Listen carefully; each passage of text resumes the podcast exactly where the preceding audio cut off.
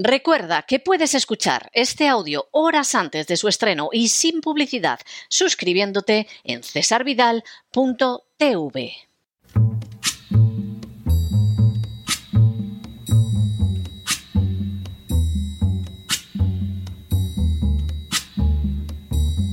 La voz con César Vidal, desde el exilio. When the night has come and the land is dark and the moon is the only light we'll see. No, I won't be afraid. Oh, I won't be afraid just as long as you stand, stand by me. Muy buenos días, muy buenas tardes, muy buenas noches y muy bienvenidos a esta nueva singladura de La Voz. Soy César Vidal, hoy es el miércoles 24 de mayo de 2023 y me dirijo a los hispanoparlantes de ambos hemisferios, a los situados a uno y otro lado del Atlántico y como siempre lo hago desde el exilio. Corría el año 1974 cuando el presidente argelino Ouari Boumedian afirmaba Un jour, des millions d'hommes quitteront l'hémisphère sud pour aller dans l'hémisphère nord, et ils n'iront pas là-bas en tant qu'amis, parce qu'ils iront là-bas pour le conquérir, et ils le conquerront avec leurs fils. Le ventre de nos femmes nous donnera la victoire lo que podría traducirse como un día millones de hombres abandonarán el hemisferio sur para ir al hemisferio norte. Y no irán como amigos, porque irán hasta allí para conquistarlo. Y lo conquistarán con sus hijos. El vientre de nuestras mujeres nos dará la victoria. Las palabras del norteafricano Boumedian no podían resultar más claras. A no mucho tardar, las gentes del hemisferio sur comenzarían a desplazarse por millones hacia el hemisferio norte. No lo harían, desde luego, de una manera amistosa. Por el contrario, su intención sería conquistarlo y para ello se valdrían del simple cambio demográfico. Al final, para consumar esa conquista no se precisarían armas como ha sucedido con otras invasiones a lo largo de la historia milenaria de la humanidad. Bastaría simplemente con que las mujeres de aquellos que venían del hemisferio sur tuvieran hijos. En las últimas horas hemos tenido nuevas noticias sobre la manera en que Europa está sufriendo un cambio demográfico acelerado. Sin ánimo de ser exhaustivos, los hechos son los siguientes. Primero, según el informe Inmigración, un quinto de la España actual, más de un cuarto de la futura, elaborado por el Observatorio Demográfico CEU, adscrito a la Facultad de Humanidades y Ciencias de la Comunicación de la Universidad CEU San Pablo, el cambio demográfico que está experimentando España carece de precedentes históricos. Segundo, un 32,4% de los nacidos en España en 2021 ya tuvieron padres de origen extranjero. En otras palabras, ya la tercera parte de los niños nacidos en España no son de origen español. Tercero, esa cifra es todavía mayor según las localidades y así, por ejemplo, en la catalana Gerona ya son el 50,9%, es decir, superan ampliamente la mitad. En Barcelona y Baleares son el 45% y en Madrid el 39%.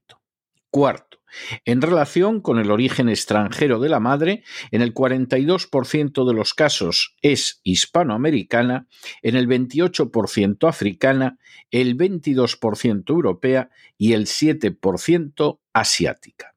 Quinto, estos cambios se han venido produciendo de manera reciente, ya que se iniciaron en realidad durante la segunda mitad de los años 90. Así, del millón sesenta y siete mil cuatrocientos setenta y ocho extranjeros empadronados en mayo de 1996, se había llegado a más de siete millones y medio a inicios de 2022.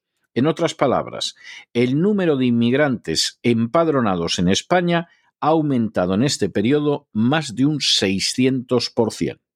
Sexto, en paralelo al aumento de la presencia extranjera, se ha producido un decrecimiento espectacular de la población española, que se nota de manera especial en las grandes capitales de provincias, con Madrid, Barcelona y Valencia a la cabeza. Séptimo, Así, el hecho de que cada año nazcan menos españoles y que a la vez también fallezcan más ha implicado en la última década una reducción de la población naturalmente española de un millón y cuarto de personas. Octavo. Las regiones que cuentan con una mayor población inmigrante son Cataluña, Madrid, Baleares, Canarias y la Comunidad Valenciana. Noveno. Las que menos población inmigrante tienen son Extremadura, Asturias, Castilla y León y Galicia. La razón no es otra que el hecho de que los inmigrantes buscan lugares con más oportunidades de empleo. Décimo. Los inmigrantes procedentes del continente africano tienen de dos y media a tres veces más hijos que la media de las españolas. En el resto de nacionalidades, la fecundidad no se diferencia tanto de la española un décimo. El fenómeno sufrido por España tiene sus paralelos en otras zonas del continente europeo. Así, si en el año 2010 la población total europea comprendía 742 millones y medio de habitantes, de los que 553 se declaraban cristianos, 139 agnósticos y ateos y 43 musulmanes, para el año 2050 se espera que la población haya descendido a 707 millones de habitantes, de los que 454 serían cristianos, lo que implicaría un descenso del 21,8%, 162 agnósticos y ateos, lo que implicaría un aumento del, del 16,5%, y 71 millones musulmanes, lo que significaría un aumento del 65,11%, aunque hay cálculos que indican que el número de musulmanes con toda seguridad rebasará los 100 millones. Duodécimo. Por países, mientras que en Bélgica el número de cristianos descenderá un 14%, el de musulmanes aumentará en más de un 100%. En Francia, mientras que los cristianos bajarán un 32,30%, los musulmanes aumentarán más del 60%. En Alemania, los cristianos se reducirán en un 35,7%, mientras que los musulmanes aumentarán más de un 47%. Y en Italia, los cristianos se reducirán un 23,62%, mientras que los musulmanes aumentarán un 139,64%. Décimo tercero. Aún peor será la situación de otras naciones como el Reino Unido, donde los cristianos se reducirán un 28,05%, mientras que los musulmanes aumentarán un 164,85%. En Suecia, donde los cristianos se reducirán solo un 10,12%, pero los musulmanes aumentarán un 213,95%, o en España, donde el número de cristianos se reducirá un 6,27%, pero los musulmanes aumentarán en una cifra récord de más de un 300%. Décimo cuatro. Decimocuarto. Es llamativo también el aumento de ateos y agnósticos, que por ejemplo en España es de un 58,46%, por delante de Reino Unido y Alemania, y en el segundo lugar de Europa después de Francia. Décimo quinto. También es España, la nación de Europa, donde el número de musulmanes ha aumentado más. Su más de un 300% de aumento de musulmanes es seguido por Suecia con un 213,9%, por Reino Unido con un 164,8%, por Italia con un 139,6%, por Bélgica con un 100,08%, por Francia con un 60,08% y por Alemania con un 47,05%. Décimo sexto. La proporción de musulmanes en Europa podría ser desde luego mayor, ya que el índice mínimo para que una población se considere estable es el de un crecimiento demográfico del 2,1%, pero la media europea es de un 1,4%, lo que indica que su desaparición a mayor o menor plazo acabará aconteciendo. Décimo séptima.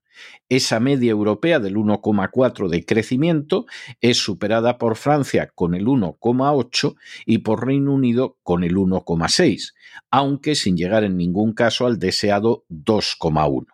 Por debajo se encuentran Alemania, Italia y Grecia con 1,3 y España que ostenta el último lugar en crecimiento con un 1,1.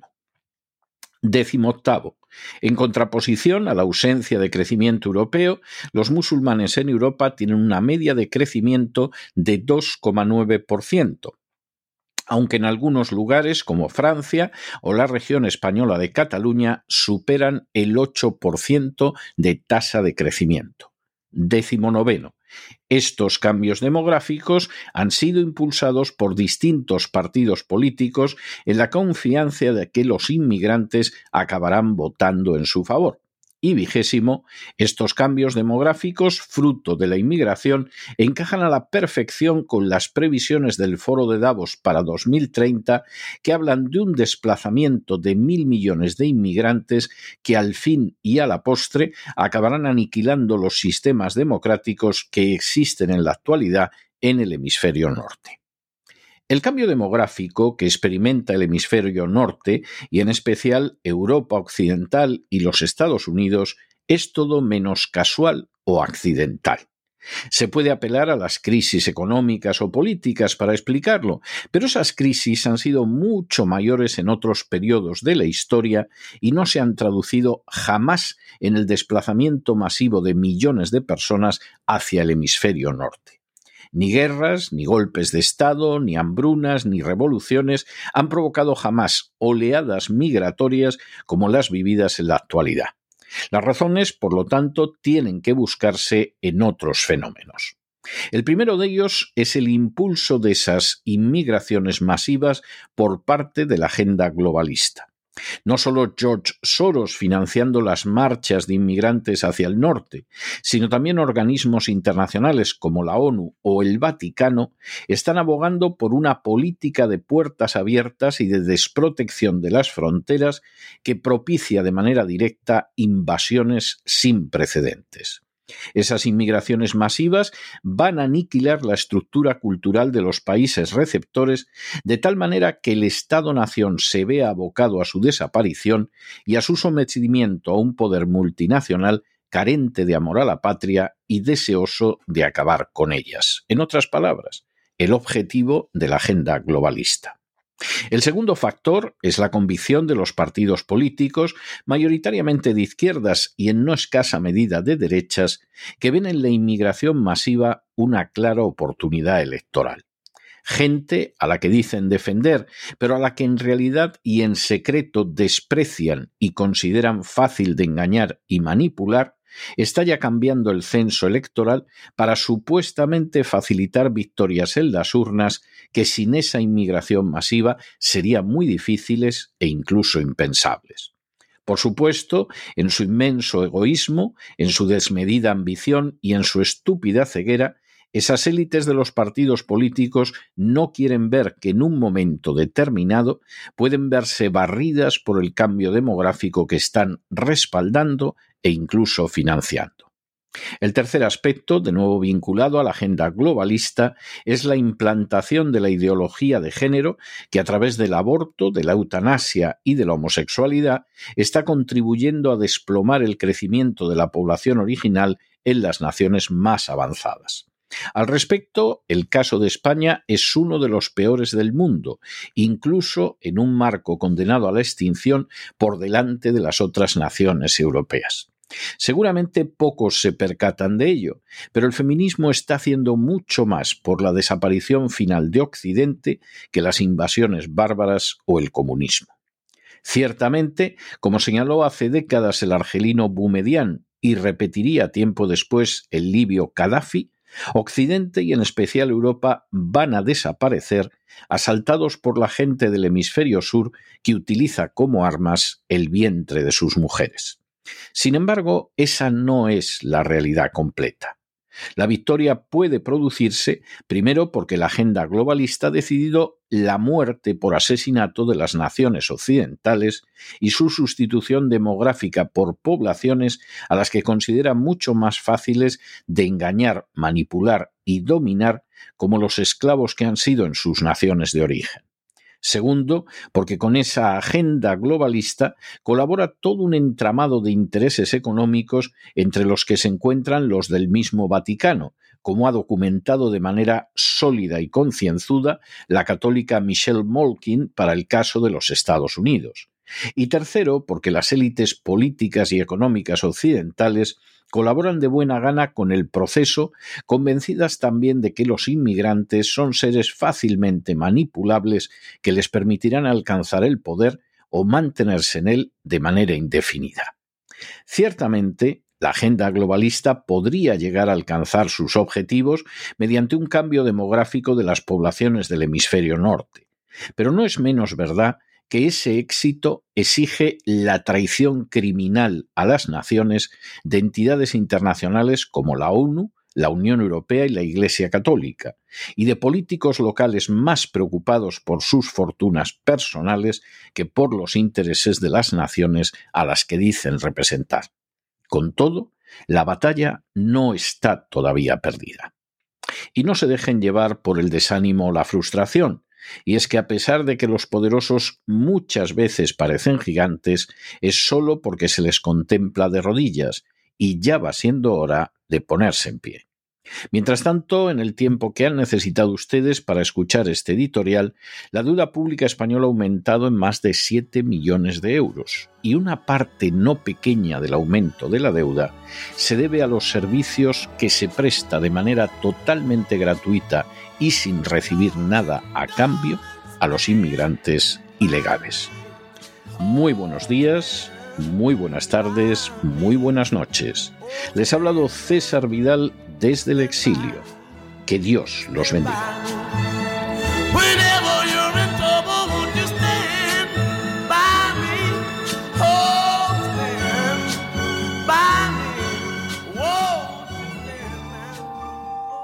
Esta sección está patrocinada por crowdfunding con el siguiente mensaje. Nuestro Señor Jesucristo, el único Dios verdadero, es misericordioso y nuestro Salvador.